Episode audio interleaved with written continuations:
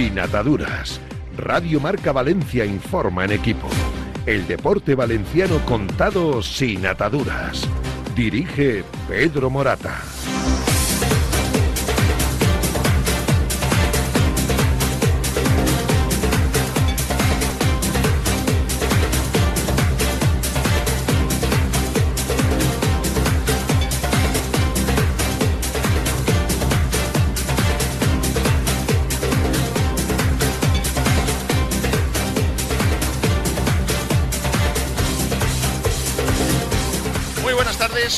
Muy buenas tardes, señores. Saludos. Bienvenidos a Sin Ataduras en Radio Marca Valencia, a través del 98.7 de FM y 107.0, que es la frecuencia de la recién inaugurada y puesta de largo ya Radio Marca Gandía desde el pasado viernes en toda la zona de la Safor a través del 107.0 en toda la zona de la capital de nuestra provincia, Valencia 98.7 FM. Edición de hoy, lunes día 20 de noviembre. Alex Alfaro, buenas tardes. ¿Qué tal, Pedro? ¿Cómo estás? Buenas tardes con Pascu Zamora, con Carlos de Narea, con todos ustedes, con todos los oyentes de Radio Marca Valencia de Sinataduras, vamos a comenzar esta edición. Edición que comenzamos con alegría, porque tenemos un valenciano de Algemesí Chaume Masia, que se ha proclamado campeón del mundo de Moto 3 y es el quinto campeón del mundo de motociclismo, Moto 3, y es el quinto valenciano que lo consigue, desde el gran Ricardo Tormo, pasando por don Jorge Martínez Aspar, don Champi Herreros y Nico Terol. Ernest Rivera lo narraba así en Dazón. ¡Está! ¡Chaume ¡Que lo hace a lo campeón!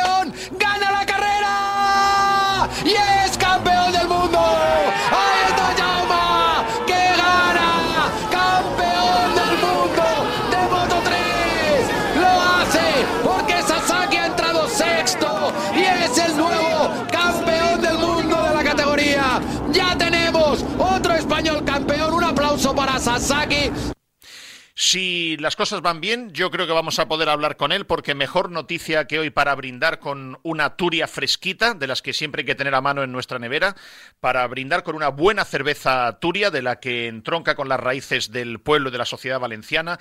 Sin duda, qué mejor noticia, qué gustazo que brindar por este éxito de Chaume Masia quinto valenciano campeón del mundo de motociclismo. A lo largo de nuestros sinataduras de hoy, que yo calculo, Alex, hacemos una apuesta, yo creo que cuatro y media vamos a terminar hoy. Yo creo que cinco. ¿Sí? Sí, sí, seguro. ¿Con, eh, el guion que has visto? Seguro, seguro. Pues probablemente. Saben que esta noche juega el Levante frente al Racing de Santander a partir de las nueve de la noche. No puede ya ceder más puntos, no puede ceder ya más eh, oportunidades perdidas de victoria el, el Levante, porque son ya demasiados los partidos en los que no suma de tres. Y Javi Calleja, el técnico del, Levante, yo creo que anda ahí entre dos aguas de dónde fijar exactamente la exigencia o de dónde fijar exactamente los, los objetivos. Porque en cuestión de 72 horas ha dado dos mensajes que son más o menos diferentes. Eh, Alex. Sí, el Levante que juega hoy es séptimo, está con 24 puntos. Eh, ha sido una jornada muy mala para el Levante porque todos los equipos de arriba han puntuado a excepción de el Eibar y cuando ocurre eso tú no te puedes quedar atrás y también tienes que puntuar. Es un partido fundamental para el Levante, son cuatro partidos ya sin ganar, además juega en casa, eh, tiene la obligación de ganar hoy el Levante y en ese impasse del que tú comentabas eh, a Calleja le siguen preguntando, como es lógico, semana tras semana, si el equipo, si el objetivo va variando, si se puede decir que el objetivo es el ascenso, en definitiva para que el entrenador del Levante vaya actualizando y en rueda de prensa le preguntaban porque el entrenador del Racing ha dicho que el Levante él considera que es uno de los gallos de la categoría. Y le preguntaban a Calleja en rueda de prensa si él también lo considera, si considera que el Levante es uno de los gallos de la categoría. a ver. a ver. No, yo no me siento así. No, eh, lo dije el otro día. los presupuestos hay que mirarlos siempre. Si se miran, se miran siempre. Entonces, eh, no vale que un año valga y otro no.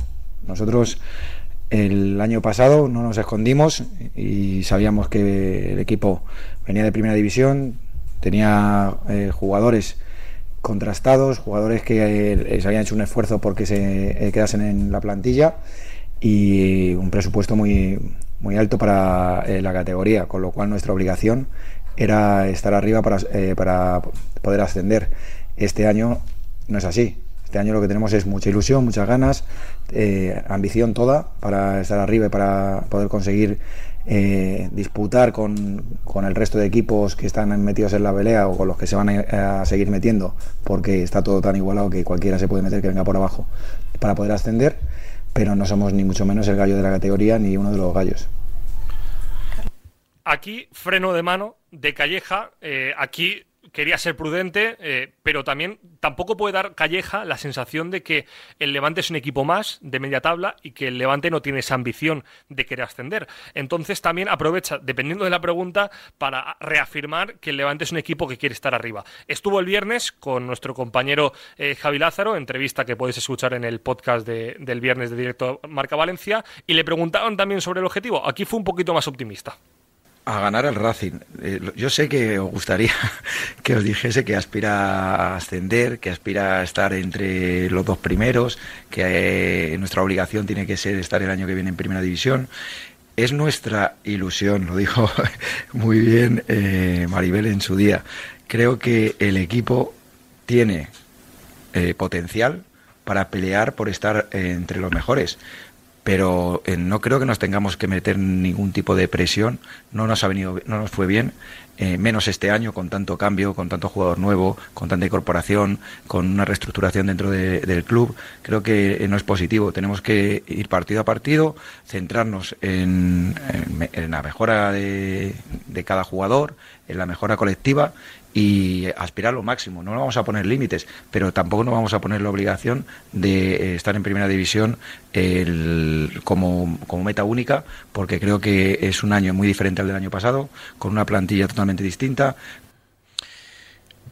Si no gana el Levante esta noche, como yo leo bastante a todos los oyentes y seguidores del Levante en el teléfono que tengo de contacto directo con los oyentes, 692-511-555, donde por cierto aprovecho para decir que si entran a Evox, al canal de Evox de Sin Ataduras, y pinchan suscribirse, será una manera mucho más eh, sencilla, aparte de que nosotros les enviamos eh, luego por la noche el programa, Ivox mm, directamente les dará una notificación a todos mm, los oyentes, a todos ustedes, que se puedan suscribir y Ivox les avisa directamente. Exactamente lo mismo sucede con el canal de YouTube, que como saben estamos emitiendo en directo, no solamente a través de la FM, sino a través de Twitter, de nuestra cuenta de Twitter en directo, vídeo y audio, y a través de la el canal, la cuenta de YouTube de Sin Ataduras. Digo que yo leo habitualmente a los aficionados del Levante y detecto ya que hay cierta run run alrededor de Javi Calleja. No sé si es más justo, menos justo, mm, es algo que valoraremos en su momento. Mm, quise la semana pasada que Felipe Miñambres hiciera un posicionamiento desde el club como director deportivo, pero sí que tengo claro, por el run run que yo detecto, que si no se le gana hoy al Racing de Santander, va a empezar ya un run run respecto de, de, Javi Calleja. Lo veo claramente. No sé, insisto, no sé si es más justo o menos justo, pero eso lo percibo claramente. Alex, ¿hay alguna nota de prensa desde el lunes pasado a esta o alguna declaración oficial del Valencia Club de Fútbol o del Valencia Club de Fútbol de Singapur, Sociedad Anónima Deportiva 91,55%, donde se comprometan o confirmen que van a reanudar las obras del nuevo estadio? No sé hasta qué punto si comprometer es poner aval, pero sí que ha habido dos declaraciones al respecto del estadio. Uno que es de 30 de junio, que es de Leijun, en una carta a los accionistas en esa documentación no financiera que el Valencia por obligación tiene que enviar a todos los accionistas antes de la Junta de Accionistas y también una declaración de Javier Solís en un canutazo, en un evento del Maratón de Valencia, donde habla de la importancia de pasarse o de traspasarse al, nuevo estadio.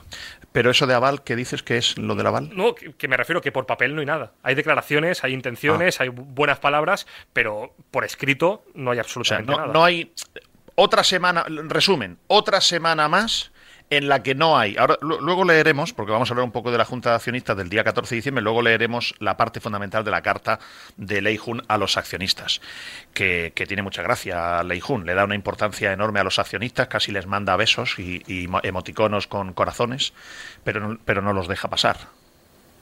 no los deja pasar en la Junta de Accionistas de este próximo 14 de diciembre. Es, muy cachonda la, la, presidenta, tiene mucha gracia. Eh, una semana más es la noticia. No hay ningún compromiso público ni ninguna nota de prensa, nada oficial, donde, más allá de vaguedades o intenciones u opciones, no hay ningún compromiso formal por parte de Meriton, ni de Peter Lim, ni de la presidenta, que se comprometan y se garanticen a los aficionados que van a reanudar las obras y a los políticos. No hay. Otra semana más. Es que lo voy a hacer todas las semanas. Hay palabras, pero un comunicado oficial donde diciendo sí o sí, si nos dé la licencia vamos a comenzar las obras, eso de momento no ha ocurrido. Las palabras de, las palabras de Meriton no valen nada. Valen cero. Eh, ya no cotizan. O sea, directamente están fuera de, de la bolsa. El pasado viernes, inauguración de eh, puesta de largo de Radio Marca Gandía, con la presencia de Mario Alberto Kempes. Por cierto, no sabía yo que Mario Alberto Kempes le habían puesto nombre a los vinos de una bodega suya. Eh, vamos, no es suya la bodega, sino que él ha autorizado a que una bodega de vinos eh, lleve el nombre de Kempes. Mm, lo probamos, por cierto, el vino, las varias variedades que, hay de, de, vino Kempes, Matador Kempes, y es extraordinario el, vino, blanco y tinto, el Gran Reserva, por cierto, espectacular. Les invito a que busquen los vinos del Matador Kempes, porque tener un estuche de madera eh, con el nombre de Matador Kempes y dentro tres vinazos y en la etiqueta Kempes, si además uno consigue tener una botella de esas de vino firmada por el matador Kempes, eso es una eso es un recuerdo imborrable y desde luego para no beberse ya esa botella de, vino. Entonces les digo que estuvimos en Gandía, en la inauguración de Radio Marca Gandía, estuvo presente el matador, Mario Alberto Kempes, estuvo Feldman, vino el director de Marca eh, Nacional, Juancho Gallardo, allí estuvo también eh, Fernando Álvarez, el delegado del diario Marca en la Comunidad Valenciana, nuestro compañero Javi Lázaro de Radio Marca Valencia, estuvimos eh, nosotros y estuvieron alrededor en el Palau Ducal de Gandía, un sitio precioso que organizó eh, Paco Sanz, el propietario y director de Radio Marca Gandía, para 300 personas aproximadamente. Una jornada preciosa de valencianismo. Estuvo el presidente de la Federación Valenciana de Fútbol, de la Comunidad Valenciana, y no estuvo el Valencia Club de Fútbol. Nadie del Valencia Club de Fútbol. Alguien podría decir, hombre, a lo mejor no les avisaron. Sí. La organización del evento avisó ocho días antes oficialmente al Valencia Club de Fútbol. Y el Valencia Club de Fútbol, mejor dicho, la persona a quien contactó la dirección de Radio Marca Gandía, avisándole que un futbolista, en fin, más o menos importante, tampoco es tan importante Kempes, ¿no? La historia del Valencia pues, tampoco es tan importante, ¿no? Ha habido otros jugadores más importantes, de más dimensión internacional, mundial, que Mario Kempes, ¿no? No sé, a lo mejor la dirección del Valencia piensa que cualquiera de los que hay ahora mismo en el club son más importantes que Kempes a lo mejor la dirección del el local, el Bobal Management, a lo mejor considera que no es importante eh, estar al lado de Mario Alberto Kempes, porque como el Valencia además está plagado de figuras, está plagado de futbolistas que le dan una relevancia internacional al club, pues no es necesario estar al lado de Mario Alberto Kempes. El caso es que ocho días antes el Valencia Club de Fútbol fue invitado por si quería asistir que no, que no es que fuese una cosa, en fin, que el evento se hizo exactamente igual, pero que no fue nadie. Y además el Valencia se justificó diciendo, cuando digo el Valencia digo la persona del Valencia Club de Fútbol que fue contactada. Se justificó diciendo que es que eh, estaba ya muy encima el evento y que no podía hacer nada. Le avisaron ocho días antes. Ocho días antes. El Valencia tiene a sueldo, tiene varios embajadores. Tiene a Vicente Rodríguez, aunque está bastante desaparecido Vicente, no sé por qué, pero yo no le veo. Alex, ¿tú le ves a Vicente últimamente? Es que no le viajó a un partido hace, ahora mismo no sé a qué partido fue, pero viajó hace dos semanas o tres semanas con el equipo. Vicente, está Ricardo Arias, está Miguel Tendillo, está Miguel Ángel Bosio. Todos ellos tienen un salario del club como embajadores, entiendo yo. Eh, luego, pues el club tiene diferentes ejecutivos. Tiene desde el director comercial, tiene eh, el aparato de comunicación, tiene el portavoz, que es profesional, porque Javier Solís es profesional, cobra un salario del Valencia Club de Fútbol, es profesional. Le han subido a director corporativo y, le han subido poco. Él ha aceptado poco salario, pero es profesional. Eh, no sé. Mm, yo, por ejemplo, sí que sé que Rubén Baraja tuvo el, placer y el gusto de hablar y de saludar al matador Kempes y lo hizo. Pero nadie del Valencia Club de Fútbol asistió. Darío Feldman, que tiene ya unos años el hombre, se buscó la manera de ir y estuvo acompañando a su amigo eh, Mario Alberto Kempes. Entonces, pues no sé, son oportunidades que el Valencia pues pierde por el motivo que sea. No sé si no les cae bien Kempes. A lo mejor no les cae bien Kempes. Puede ser, ¿eh? Puede ser que no les caiga bien Kempes. Pero mira, el director de marca, pues yo creo que tiene algunas, algunas obligaciones en su agenda. El director nacional del periódico de marca, algunas obligaciones tiene en su agenda y encontró el tiempo para acercarse a Gandía. Podía haber delegado en el delegado de aquí de, de Valencia, en Fernando Álvarez. Sin embargo, se vino un día entero, un viernes, que además los ejecutivos de Madrid les, les cuesta, pero los que están aquí en Valencia y además el fin de semana no había fútbol, no, había descanso, con lo cual, pues hombre, yo creo que alguno alguno podía haberse acercado en representación del Valencia Club de Fútbol. Más que nada porque es que Mario Kempes no jugó en el Granada, tampoco jugó en el Barcelona, no jugó en el Real Madrid, aunque pudo jugar. Lo que pasa es que Ramos Costa no lo quiso vender.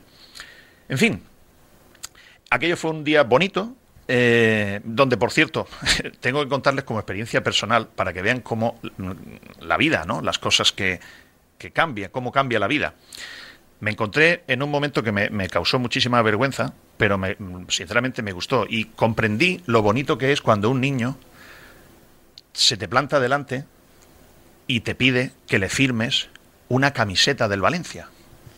Yo esto a mí no me había pasado jamás en la vida. O sea, fíjense, yo eh, estaba acostumbrado a ser poco menos que eh, el HDP, estaba acostumbrado a ser el antivalencianista, madridista, murciano, HDP. Yo siempre decía, mira, lo único que es verdad es murciano. Esto sí que es verdad. Y la vida transita por, por senderos que a veces no te esperas, ¿no? Y resulta que allí me encuentro yo firmándole camisetas del Valencia a niños, lo cual me produjo un shock enorme, porque primero me daba vergüenza, porque yo no soy nadie, no he empatado con nadie, allí estaba firmando camisetas Kempes por un lado y, bueno, Kempes firmó 200 y yo firmé 3, ¿vale? Pero que yo me encontraba allí y pensé, cuando estaba un niño sosteniendo la camiseta y miraba el niño con esa ilusión, yo digo, ¿cómo es posible que un futbolista del Valencia no se pare 10 minutos o 15 o 20 a firmarle a todos los niños que haya camisetas. ¿Habrá algo más bonito que tú estar haciendo una firma y poniéndole una sonrisa en la cara de un niño pequeño? Es que eso es tan bonito que yo que lo viví el viernes pasado, que me, me dio vergüenza pero luego me sentí reconfortado porque hay que ver la vuelta y los cambios que da la vida, no puedo entender cómo hay jugadores que se bajan del autobús en los, en los hoteles cuando llega el autobús del Valencia y se meten corriendo obviando la presencia de niños y de sus padres. O sea, si fuese el club, deberían de obligarles por contrato, están obligados, cuando usted baje del autobús, mire, aquí, en el, en el hall del hotel, ustedes van a estar aquí media hora firmando porque encima tiene más mérito gente que está en las ciudades de fuera, que no son de aquí, de, de Valencia. Bueno, pues Radio Marca Gandía, puesta de largo, Palacio Ducal de Gandía. Mi felicitación, nuestra felicitación a Paco Sanz y a Santi Roca, la roca del deporte de la zona de Gandía, en, Radio Marca Gandía, en el 107.0 FM. Día maravilloso que se pasó Mario Alberto Kempes con su esposa y con todas estas personalidades que les he indicado y con la ausencia del Valencia Club de Fútbol. Que bueno, se puede entender porque el Valencia Club de Fútbol y Mario Kempes no tienen nada que ver. Son las 3 de la tarde y 21 minutos. Esto es Sin Ataduras en Radio Marca Valencia, de la mano de quién? De la mano de los que nos dan la seguridad y la independencia, que son Rivera Salud, Pales Castillo, Cerveza Asturia, Barberá Peritos y alguno más que viene ya en camino. Porque cuanto más somos, más independientes somos, más, más fuertes somos y más libres y menos ataduras todavía quien las quiera poner es imposible hacerlo. Son las 3 y 22. Radio Marca Valencia. Palets Castillo, número uno de la fabricación de palets con madera sostenible en España. Palets Castillo es uno de los cinco mayores productores de palets de Europa. Palets Castillo, empresa del sector del embalaje en madera con más de 90 años de historia y experiencia. Patrocinador oficial de los equipos femenino y masculino del Club Deportivo Soneja. Descúbrenos en paletscastillo.com y en el 964 13 27 27 en Soneja, Castellón.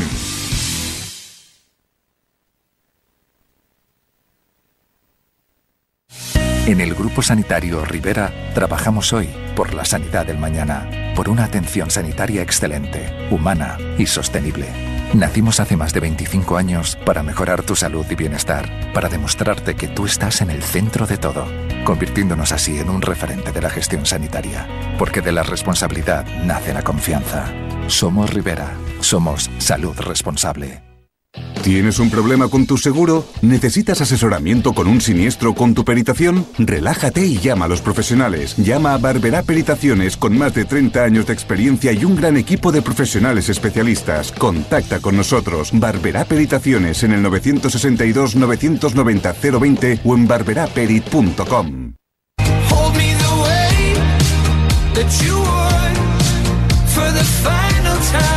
Sin ataduras, con Pedro Morata.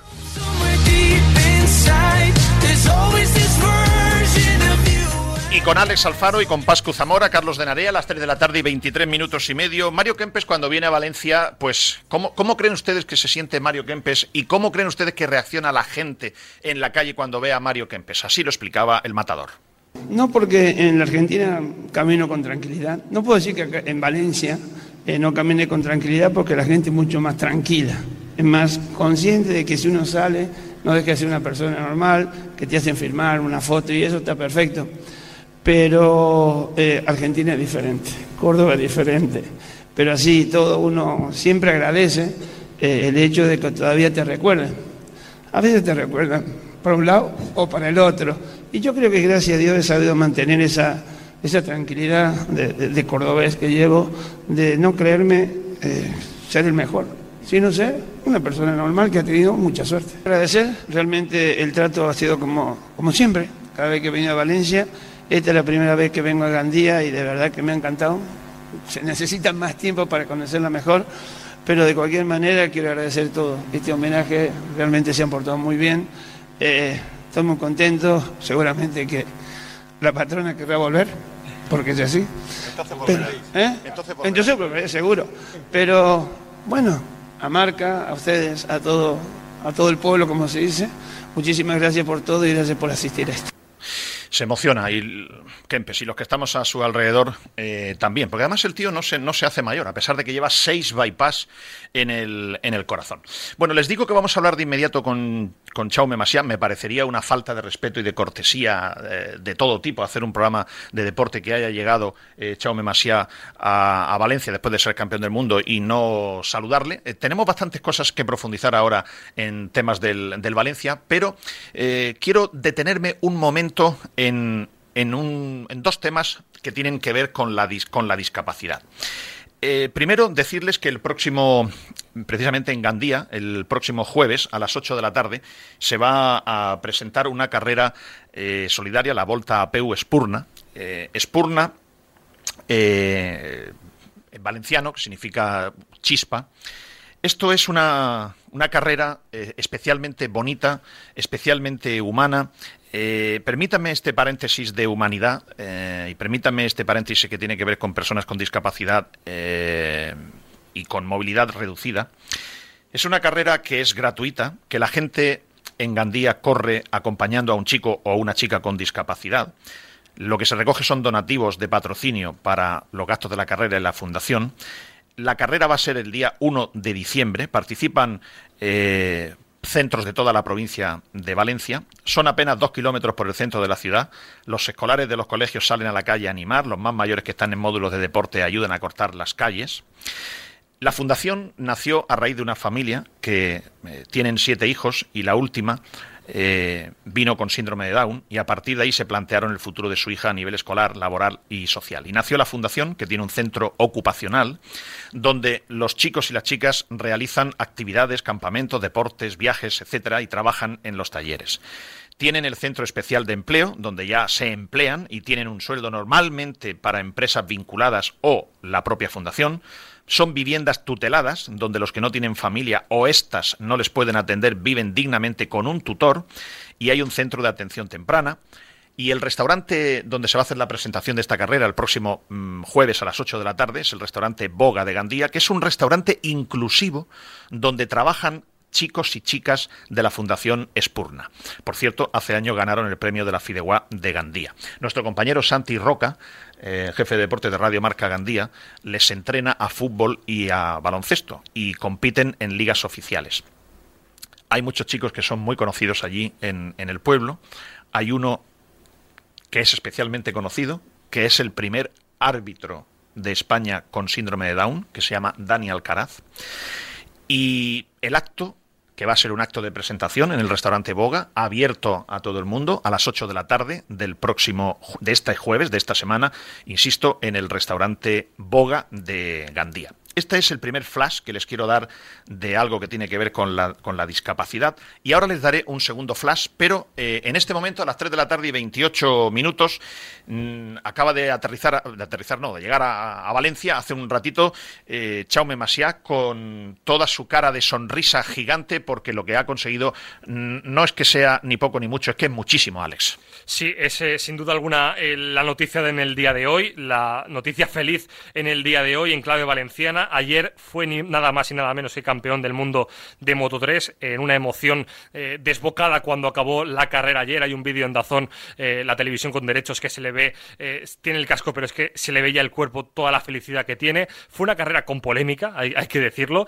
No fue ni mucho menos fácil. Sí que es verdad que tenía una segunda oportunidad, podría haber tenido una segunda oportunidad en casa, en el circuito Ricardo Tormo, pero no ha querido esp- esperar. Si fue ayer mucho mejor que en, la última cita, y además existe la posibilidad de una triple foto que sería maravillosa. Eh, Jaume Masía, Pedro Acosta y Jorge Martín. Así que hoy el noticia, la noticia del día es Jaume Masía. Hola, Chaume, buenas tardes. Hola, buenas tardes, ¿qué tal? Bueno, te saludamos aquí desde el programa Sin Ataduras de Radio Marca Valencia, Alex Alfaro, un servidor, Pedro Morata y todos los que te están escuchando a esta hora de la tarde. ¿Tú eres consciente, Chaume, de lo que has conseguido? Bueno, eh, aún, aún no lo soy, aún no lo soy del todo, aún no soy del todo, la verdad. ¿Para qué te voy a mentir? Porque, claro, lo que te ha venido encima es tal, es tal chaparrón de felicidad que, que yo creo que todavía no te has dado cuenta que tú ayer has pasado a la historia para toda la vida del motociclismo en España, en Europa, en el mundo, pero especialmente en la comunidad valenciana. Tú vas a tener grabado tu nombre en la historia del motociclismo junto a ni más ni menos que Tormo, Aspar, Herreros y Nico Terol. Ahí es nada. Sí, no, la verdad que, que son que son nombres muy grandes y, nada, eh, es increíble estar junto junto a esta gente, así que bueno, súper contento. Aún me está costando mucho de asimilar, así que bueno, eh, con muchas ganas de, de, estar tranquilo y de, y de con mi, con mi gente. Mm, Chaume, tú eres de, Al- de Alchemesí, ¿no? Sí. ¿Cuántos años tienes? 23. ¿Me puedes decir a qué se dedican tus padres? Bueno, pues mi madre trabaja en una cooperativa y, y mi padre pues monta calefacciones. Seguramente nadie sabe qué hay detrás de una familia, pues como el común de los mortales, con trabajos normales, para que un hijo llegue a ser campeón del mundo de motociclismo.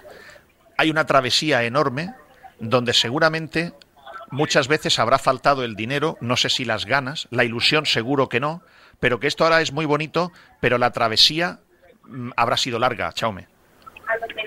Bueno, pues solo, solo Dios lo sabe, ¿no? Por, por aquella manera. Es, eh, me podía aquí enrollar mucho y, y al final es difícil de comprender si no, no estás en una situación diferente, eh, parecida o similar, ¿no?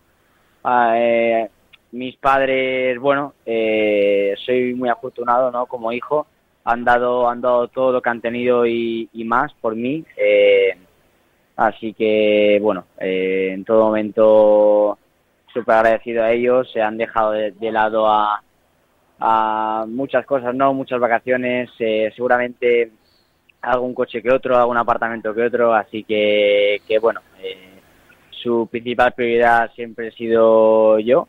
Eh, bueno, y, mi hermana también, pero en este caso eh, mi hermana optó por otra vía más, más, más diferente, ¿no? Más fácil y la complicada era yo. Entonces, bueno, he tenido mucha suerte, soy muy afortunado y, y estoy muy, muy agradecido a, a, a toda mi, a toda mi familia.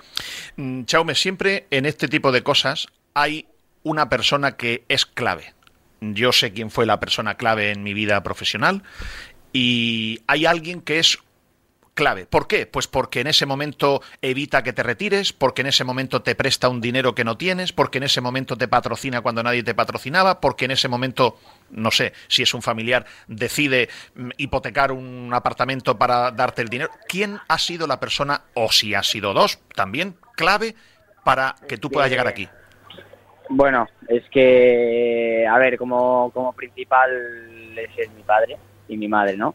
Porque al final ellos eh, son uno, ¿no? En cuanto a mí.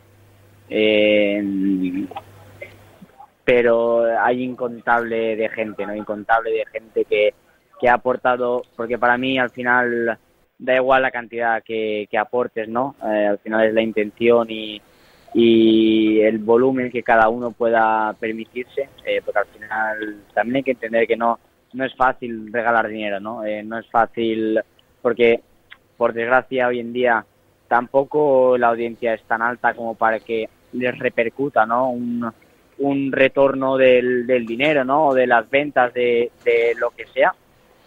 Entonces, bueno, en este caso, pues engloba mucha gente, ¿no? Por ejemplo, Julián Miralles eh, apareció en un momento eh, clave eh, en mi vida que, que, bueno, que me permitió seguir en este en este mundo, ¿no? Y, me brindó una otra oportunidad eh, para seguir corriendo. Eh, pero bueno, es que pensándolo en frío hay, hay mucha gente, ¿no? Entonces, eh, por respeto a todos, creo que me, me debo coger un poco de tiempo, ¿no? Y, y, y hacer memoria porque créeme que son muchos. Hmm. Pero, pero bueno, estos quizás sean mis, mis dos principales.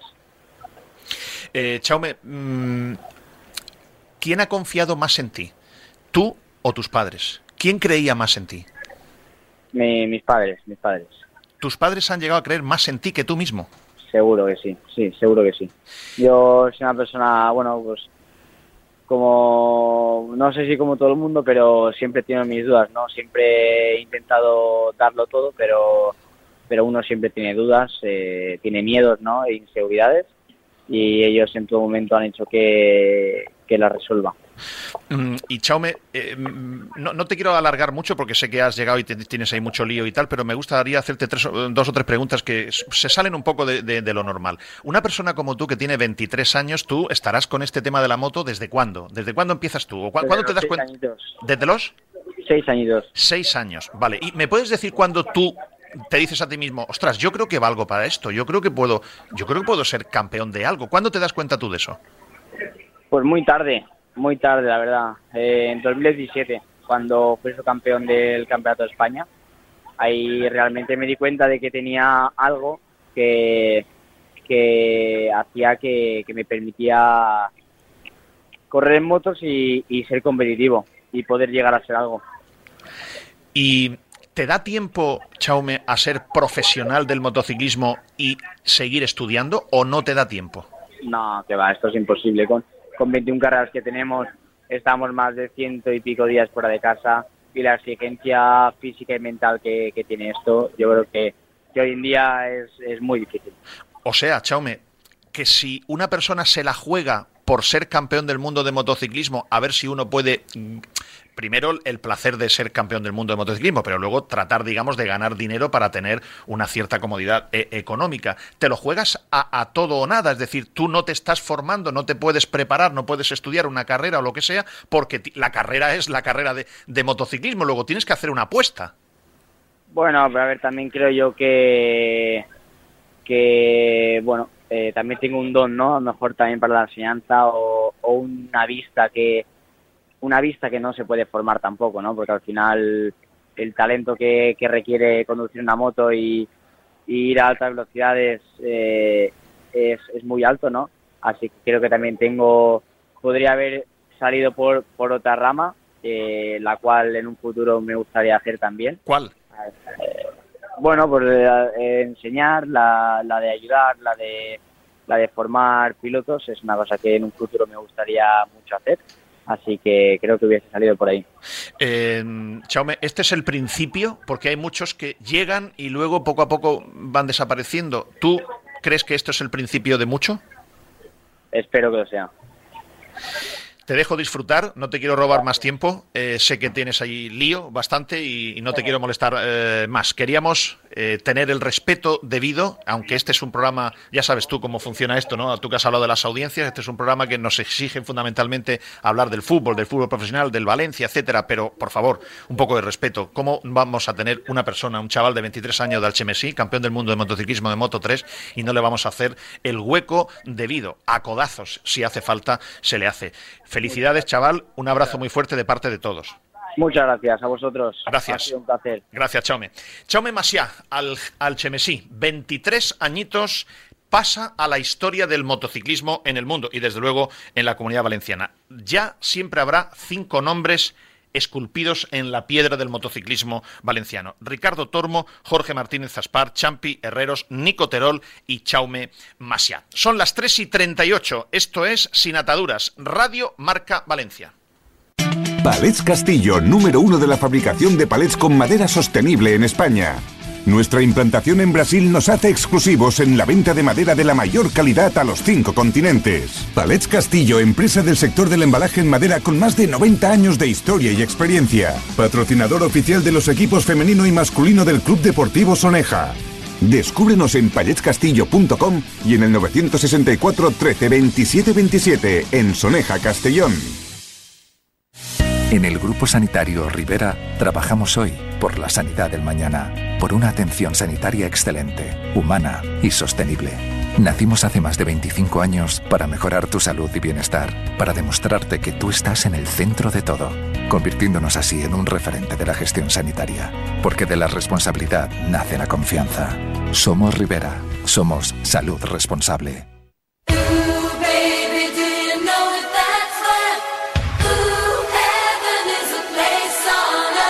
Sin ataduras con Pedro Morata. Radio Marca Valencia. Y con Alex Alfaro y con Pascu Zamora, Carlos de Nerea, con todos los oyentes que a esta hora de la tarde nos sintonizan en nuestro directo 98.7 FM, 107.0 FM, a través de Twitter, vídeo, audio, a través de YouTube. Nos pueden seguir y luego, por supuesto, en las plataformas de, de podcast. Verán, eh, podría ahora detenerme a, lo voy a hacer ahora después, ¿eh? O lo vamos a hacer ahora después. Fichajes, fichajes del Valencia para el mes de enero. Eh, Y ya les digo que no hay ningún futbolista que esté fichado. Es mentira. ¿eh? Ya les dejo el titular y así más o menos ya así les calmo para porque me quiero detener en lo que para nosotros a veces nos gusta poner el acento en lo importante. Porque les voy a explicar por qué. Para nosotros es más importante resolver este problema que les voy a hablar ahora yo que si el Valencia ficha a Carlos Vicente. Para, para nosotros, seguramente, quizá para ustedes no. Lo respeto. Pero los que ponemos la cara y el pecho aquí al frente somos nosotros y asumimos responsabilidades. Les he hablado de la carrera de la Fundación Spurna en Gandía, el día 1 de diciembre a las 12 de la mañana, en la Plaza El Tirant. Eh, para niños con, eh, bueno, niños y, que no son tan niños, mayores incluso con eh, diferentes discapacidades. Así que la presentación de esta carrera, a, la que tendré el gusto de asistir el próximo jueves en Gandía a las eh, 8 de la tarde en el restaurante Boga. Pero hay un segundo tema de discapacidad del que les quiero hablar. Verán, además no voy a ir con prisa. No voy a ir con prisa porque esta persona se merece que no vayamos con prisa. Conozco desde hace muchísimos años a, un, a una persona, tendrá unos 50 o 55 años, nos estará escuchando ahora mismo desde, desde, desde su, no sé cómo llamarlo, desde su... eh, sinceramente no sé cómo, no sé cómo llamarlo. Tiene un, un eh, aparato con el que tienen que mm, poder moverse. eh, porque no puede moverse con sus, con sus funcionalidades normales, ¿no? Se llama José Luis Rodríguez. José Luis Rodríguez, cuando nació, sufrió un error médico, le, tocó, le tocaron en la cabeza en mal sitio con los forceps y ha quedado con parálisis cerebral en una silla de ruedas para toda la vida. José Luis Rodríguez no puede hablar prácticamente. Se comunica, sí, nos escribe WhatsApps perfectamente. No sé cómo lo hace, nos escribe WhatsApps perfectamente. De la persona de la que les estoy hablando habrá muchas personas más en Valencia, por eso quiero hablar de ella. Alex va a publicar ahora, con permiso de José Luis, que se lo he pedido yo, va a publicar una foto de José Luis Rodríguez. José Luis Rodríguez es uno de muchos José Luis Rodríguez que hay en Valencia o aficionados al Valencia Club de Fútbol o al Levante Unión Deportiva. José Luis Rodríguez mm, cobra en total 658 euros al mes. Vive con su padre, que tiene 80 años, y su madre 71 con principio de Alzheimer. José Luis Rodríguez no tiene otra ilusión en la vida. O sea, su esperanza, su energía para vivir cada día en esas circunstancias, en una silla de ruedas eh, eléctrica, motorizada, su única fuerza y energía es cuando llega el partido del Valencia para ir a verlo. Pero no puede ir a verlo, porque no hay sitios en Mestalla. O eso es lo que le dicen. Yo conozco a José Luis Rodríguez de hace muchos años, desde la época de Manolo Llorente. Me contaba José Luis una, anécdota que un día se va al club, porque José Luis Rodríguez no tiene otra cosa que hacer, se va moviendo con su silla mm, mecánica de, de- de ruedas eh, o eléctrica, se va moviendo conforme puede por la ciudad de Valencia y cuando llega el día del Valencia, el partido del Valencia está lo más cerca posible de Mestalla. Un día se acercó a las oficinas, vio a Manolo Llorente, y Manolo Llorente, eh, cuando era presidente, lo saludó. José Luis, prácticamente no te puedes comunicar con él. A, duras penas le entiendes lo que él quiere decirte. Intenta hablarte, pero no vocaliza bien y es muy difícil entenderle. Pero más o menos con su ilusión, al final le terminas entendiendo. El caso es que Manolo Llorente dijo, bueno, te voy a dar una entrada, habla para el próximo partido, habla con fulano, con un empleado del club. Y el empleado del club dijo, lo siento, pero no te lo puedo, no, no, es que no hay entradas disponibles. Y Manolo Llorente le dijo, si no hay, la pintas. Y el empleado la pintó. Y tuvo una entrada para ese partido. Esto, fíjense, si hace tiempo. En la época de Llorente, presidente del Valencia. Ahora unos cinco o seis meses, José Luis me escribe mucho. Y yo sé que la única alegría que le puedo dar es ayudarle a que e- entre a ver el partido. Entonces, no quiero poner en compromiso a nadie del club, pero yo conservo bastantes amistades dentro del club y le escribí a una persona del club, lo gestionó y le consiguieron una entrada para un partido. Vale. Pasa el tiempo, los meses y José Luis, como no tiene, José Luis hay mucho José Luis en Valencia, como no tiene otra esperanza, otra fuerza, otra energía para seguir viviendo que ir al partido de Mestalla, siempre que puede me escribe. Entonces, recientemente, esto sí que voy a decir el nombre, le escribí yo a Javier Solís. Javier, mira, pasa este tema.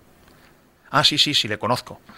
Y Javier Solís, inmediatamente tengo que decirlo esto, se puso manos a la obra y le consiguió una entrada para el partido del Cádiz. Con tan mala suerte que ese día llovió. Pero allí estaba José Luis, viendo el partido. La entrada se la, se la proporcionó el, Valencia Club de Fútbol. Yo le dije a Javier Solís, Javier, mira, si hace falta, eh, no es una cuestión de, de dinero. ¿Qué vale un pase para todo el año para José Luis? ¿Cuánto vale? Lo que valga. Oye, que no hay problema, lo solucionamos. O sea, no quiero decir más, lo solucionamos. ¿Cuánto vale? Y entonces resulta que Javier Solís pide, esto lo cuento en plan positivo, ¿eh? De Javier Solís. No lo cuento en plan negativo, lo cuento en plan positivo. O sea, Javier Solís hizo por resolver este tema. Pero consulta a no sé quién dentro del club y entonces ya aparecen los empleados como los de Manolo Llorente, cuando Manolo Llorente le dijo, si no la hay, la pintas. Entonces Javier Solís consulta y dan una explicación de que es que solo hay 40 eh, localidades aproximadamente en el córner mm, a la derecha de tribuna, hay solo 40 localidades y que están todas abonadas y que no hay más espacio y que además ah, tienen que guardar alguna localidad para si viene alguna persona con movilidad reducida o con discapacidad del equipo visitante. Y el caso es que una persona como José Luis Rodríguez, que quiera hacerse abonado del Valencia, precisamente no puede porque no hay sitio. Hay 40 localidades nada más. Y yo pregunto, y se lo dije a Javier Solís, Javier, el palco de Peter Lim, que está vacío todos los partidos, ¿qué hacéis con él? Y me dice, hombre, Pedro, si hablamos de demagogia, digo, oye, perdona, yo de demagogia no estoy hablando nada. Yo te estoy preguntando y o dando una idea. Insisto que esto lo digo con buena fe hacia Javier Solís, porque Javier Solís, yo estoy de acuerdo, no estoy de acuerdo con él en nada desde el momento que se ha convertido en un blanqueador y en un portavoz del Valencia Club de Fútbol peor de toda la historia con Peter Lim. Ya le tengo dicho que toda la vida, cuando paguen la cola de Mercadona, lo señalarán como el portavoz de Peter Lim. Si él eso lo quiere asumir, que él y otros muchos que hay dentro del club, pero eso ya cada uno y sus familias hacen lo que consideren conveniente. Pero yo a Javier Solís le reconozco que es una persona con buen corazón, ¿vale? Esto vaya por delante.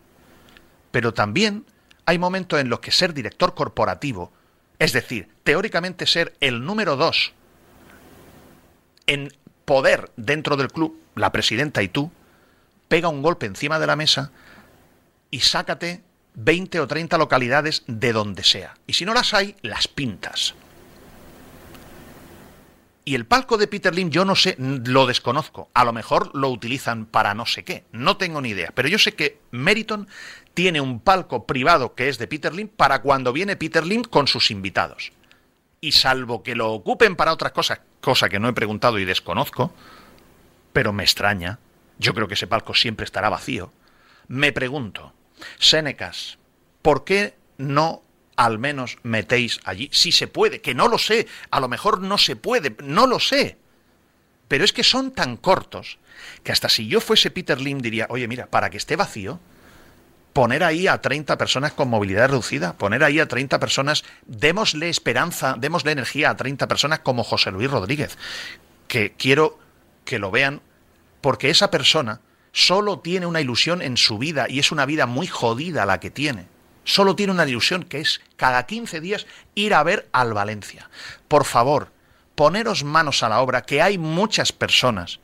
No sé si se podrán hacer 500 localidades, a lo mejor no es imposible arquitectónicamente, pero sacar 30 o 40 localidades más para personas con movilidad reducida como José Luis, por favor, hacedlo. Poneros.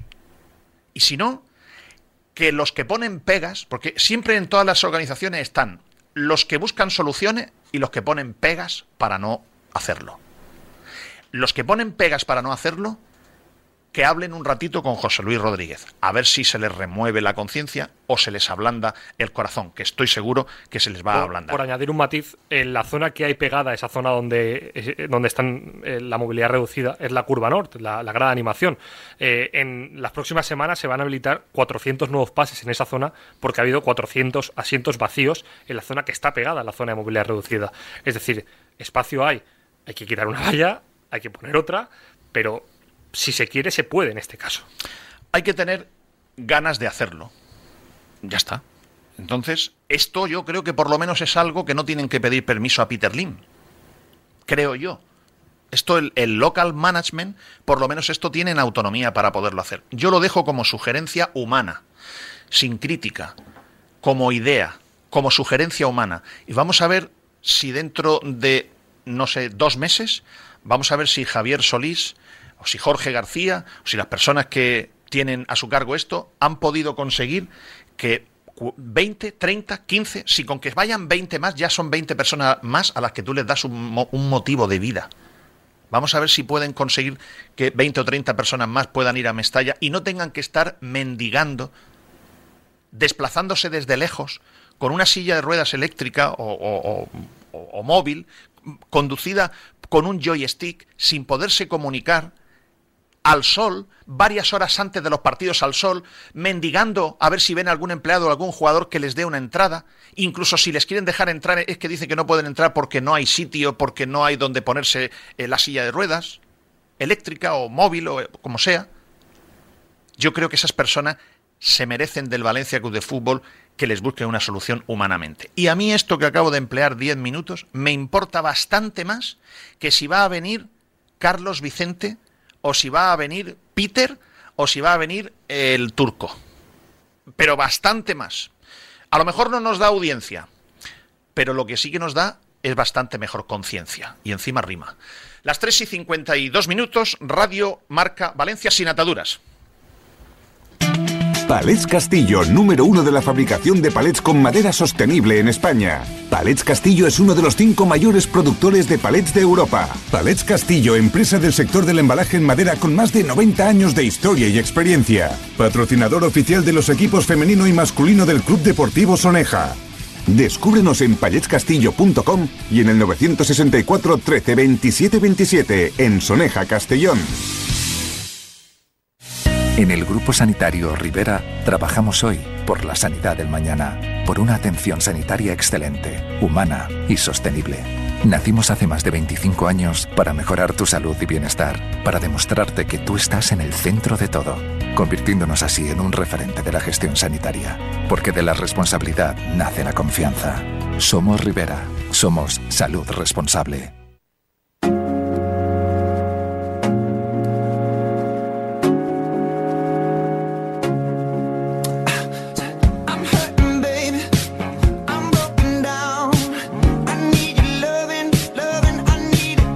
Sin ataduras, Pedro Morata.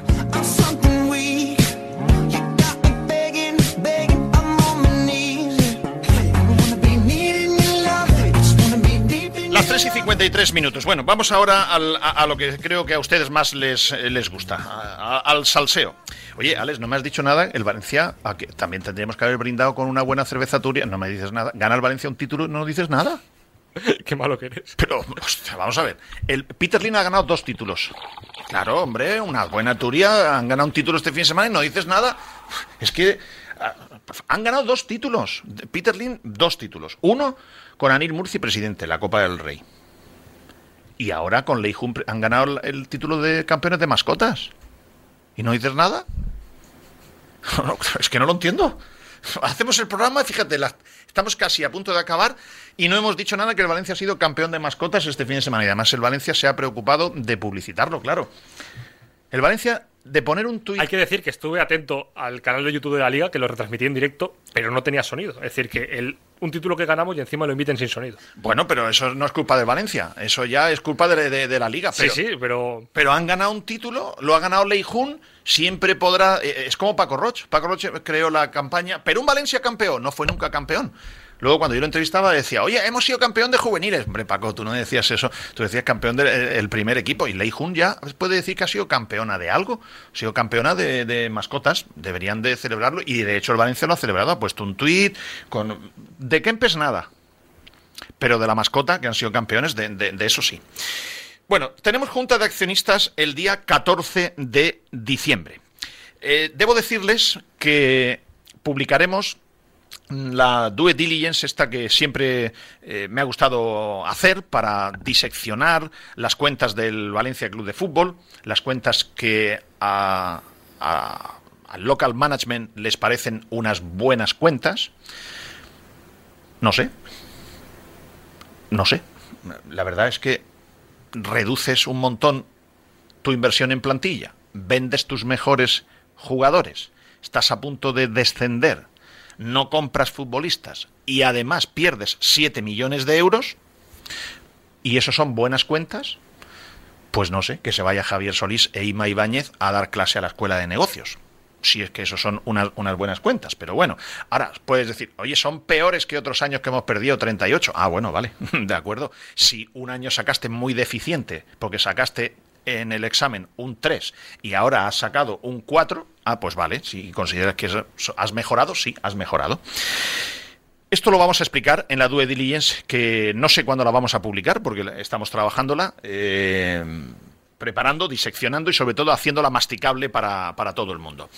Finalmente, mm, no va a poder asistir los accionistas que tengan menos de 6.800 acciones y teóricamente mm, va a aprobarse en la próxima junta del día 14 de diciembre que el año que viene, en la de diciembre del año que viene, podrán entrar si Javier Solís cumple su palabra, porque no hay ningún pronunciamiento oficial del Valencia Club de Fútbol, no hay ninguna nota oficial del Valencia Club de Fútbol que diga que el Consejo de Administración va a proponer que los accionistas puedan entrar con solo una acción y no con nueve. No hay ni un solo pronunciamiento oficial, solamente lo tenemos por Javier Solís. Entonces, si Javier Solís, lo digo porque claro, es que luego Javier Solís dice, no, es que yo di la opinión del Consejo de Administración. Entonces, tengo que, yo me tengo que ajustar, porque como no siempre vale lo que dice Javier Solís, yo me ajusto. Si cumple su palabra Javier Solís, que a, a nosotros nos lo ha dado, ¿no, Alex? Será una acción. El Valencia, en el papel oficial, que es en la convocatoria, en el orden del día de la Junta de Accionistas, indica que se va a modificar el punto 11 de los estatutos sociales del Valencia. Eh, el punto 11 regula eh, con cuántas acciones son necesarias para entrar en la Junta de Accionistas. No entra en matices si son una, si son cinco o si van a ser 20 para entrar en la Junta de Accionistas. A nosotros el club eh, oficialmente nos confirma que esa modificación se va a producir a una acción a partir de la Junta de 2024. ¿Y los periodistas pueden entrar a la Junta de Accionistas? De momento no tenemos ninguna notificación al respecto. La idea es que no. Como, como viene ocurriendo en las últimas 3-4 juntas. Pero si, ahora trabajan en el Valencia Club de Fútbol personas que antes se quejaban porque el Valencia no, no dejaba pasar a los periodistas a la Junta de Accionistas. Y ahora que pueden tomar decisiones, ¿por qué no pueden pasar los periodistas a la Junta de Accionistas? ¿Qué problema hay? O sea, que no, no, no nos dejan pasar a los accionistas. Perdón, a los periodistas. Es decir, un periodista que quiera pasar a la Junta de Accionistas tiene que ser accionista y conseguir que le para esta Junta que le deleguen 6.800 acciones. Eso es. O sea, si yo quisiera pasar a la Junta de Accionistas, pues me tengo que ir, por ejemplo, a Manolo Llorente y decirle, Manolo, por favor, me, deja, me, delegan las acciones. El año pasado, al acabar la Junta de Accionistas, hubo una rueda de prensa donde estaba todo el local management, donde los periodistas podían hacer cualquier tipo de pregunta. Y Lei Jun repitió exactamente, palabra por palabra, el mismo discurso que les dijo a los accionistas. Desde la rueda de prensa del mes de marzo, eh, el local management tiene la opinión de que no vale la pena hablar con los medios de comunicación porque cuente lo que cuenten, el mensaje se va a tergiversar si siguen esa misma lógica, tampoco habrá rueda de prensa y tampoco explicarán no solo a los accionistas, sino tampoco a todo el valencianismo, a través de los periodistas, eh, las decisiones o las opiniones que se transmitan en esa junta de accionistas. La due diligence, no sé si lo he dicho, la publicaremos en el, en el diario Marca, en internet, y haremos, eh, cuando toque, esa semana, un programa, pero más ajustado, porque los números y tal son muy densos para la radio. Nosotros lo aterrizaremos a, a radio en la medida de lo, de lo posible para hacerlo más masticable. Ahora hacemos una mínima desconexión Ahora dejamos de emitir en el 98.7 de FM y 107.0 FM y seguimos a través de Twitter, del canal de YouTube y luego, por supuesto, este es el bonus track que todo el mundo puede escuchar en podcast.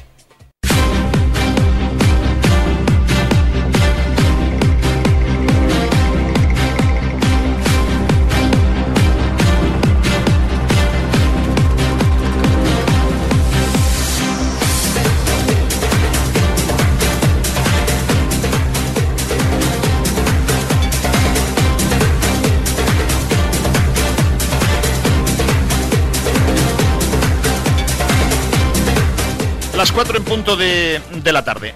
Leijun le ha enviado una carta a todos los accionistas, ¿no, Alex? Donde. M- más que enviado es a todas las personas que han solicitado las cuentas anuales, envían tres documentos, las cuentas individuales, las cuentas consolidadas y la información no financiera de la entidad. Es un documento muy bien a nivel gráfico de 99 páginas, donde habla de todas las bondades que hace el club a nivel social, eh, a nivel de la afición y por norma esas eh, debe ir encabezado a través de una carta eh, de Lei Jun eh, a fecha 30 de junio. Es importante y en el club eh, quieren que se haga ese matiz de a fecha 30 de junio. No es una declaración de Lei Jun en el mes de octubre o en el mes de noviembre, sobre todo en lo que respecta al nuevo estadio. Bueno, yo, yo debo decir que las cuentas, sin embargo, están formuladas el 29 de septiembre. Y lo ponen las propias cuentas. Es cuando el Consejo se ha reunido para aprobarlo. Luego yo entiendo que la carta de Leijun será del 29 de septiembre, no del 30 de, de junio. Eso no es lo que dice el club. Ya, ya, no, pero sí, bueno, pero es que el club no le dice una verdad ni al médico. Tampoco no- nos, nos debe de extrañar, pero bueno, da igual, si, si tampoco es no tiene mayor relevancia. Eh, debo decir, por cierto, que hemos hecho alguna consulta puntual eh, de aclaración eh, de momento de lo que vamos leyendo de las cuentas del club y el Departamento de Comunicación del Valencia nos ha respondido con bastante transparencia a, la cuestión, una, una en concreto que hemos preguntado, cuestión que, que agradecemos.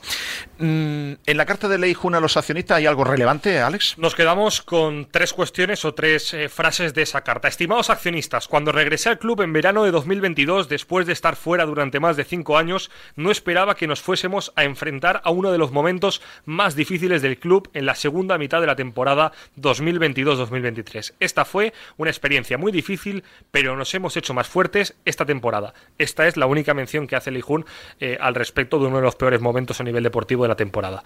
Eh, referente a esos accionistas, a los cuales no deja entrar en la junta de accionistas, pero Leijun dice que le tiene mucho aprecio, dice, hoy tenemos 38.500 abonados y cerca del 45% de ellos sois accionistas. Este grupo de accionistas, el 41%, habéis sido socios durante más de 25 años. Todos vosotros nos habéis hecho creer que podemos afrontar el futuro con optimismo, caminando juntos y permaneciendo unidos. La grandeza de nuestro querido club nos inspira a todos para dar lo mejor de nosotros mismos cada día. A pesar de ello, no les deja entrar en la Junta de Accionistas de este año. Y eh, referente al nuevo Mestalla, es el único pronunciamiento que ha hecho Leijun al referente al nuevo Mestalla desde que habló al acabar el mercado de invierno, eh, que habló junto a Javier Solís y Miguel Ángel Corona. Dice Leijun en esta carta, que como digo dice el club, que está formulada a 30 de junio. El Nou Mestalla es un proyecto importante para el club y estamos preparados y decididos a completar el Nou Mestalla. El nuevo estadio es el futuro del club y en muchos aspectos permitirá al club crecer y adaptarse de los cambios del mundo del fútbol. Nuestros aficionados serán capaces de disfrutarlo durante 100 años tal y como lo han hecho en Mestalla. Desde el comienzo de la temporada 2022-2023 hemos hecho muchos acercamientos y esfuerzos para normalizar nuestras relaciones con todas las partes interesadas. Eh, estamos Esperamos recibir pronto los avales y el apoyo del nuevo ayuntamiento, ya que el proyecto del nuevo estadio es un proyecto importante para la ciudad. Pero no dice garantizamos que vamos a reanudar las obras. En ningún sitio. No dice, que estamos preparados y decididos a completar el nuevo Mestalla. Claro. Eso, eso es como no decir nada. Eh, además, dice Leijun que tienen que recibir avales. No hay nadie que le rectifique. Yo me imagino que se refiere a que tiene que recibir li- las li- los permisos. La seguridad. la- las licencias. Entiendo yo. Porque los avales es ella. Es el Valencia quien tiene que dar los avales, teóricamente, según dice el ayuntamiento. Yo no le daría ningún convenio de ninguna clase ni negociaría nada. Vuelvo a negar la mayor. Lo digo lo de siempre. Cero convenio. Pero bueno, ya que parece que es que es importante para ellos la foto aparente de que van a reanudar las obras y la firma de un convenio y tal, que será un convenio Araquiri para quien firme el convenio, como bien dijo Juan Martín Queral aquí, los avales es Meriton quien tiene que darlos.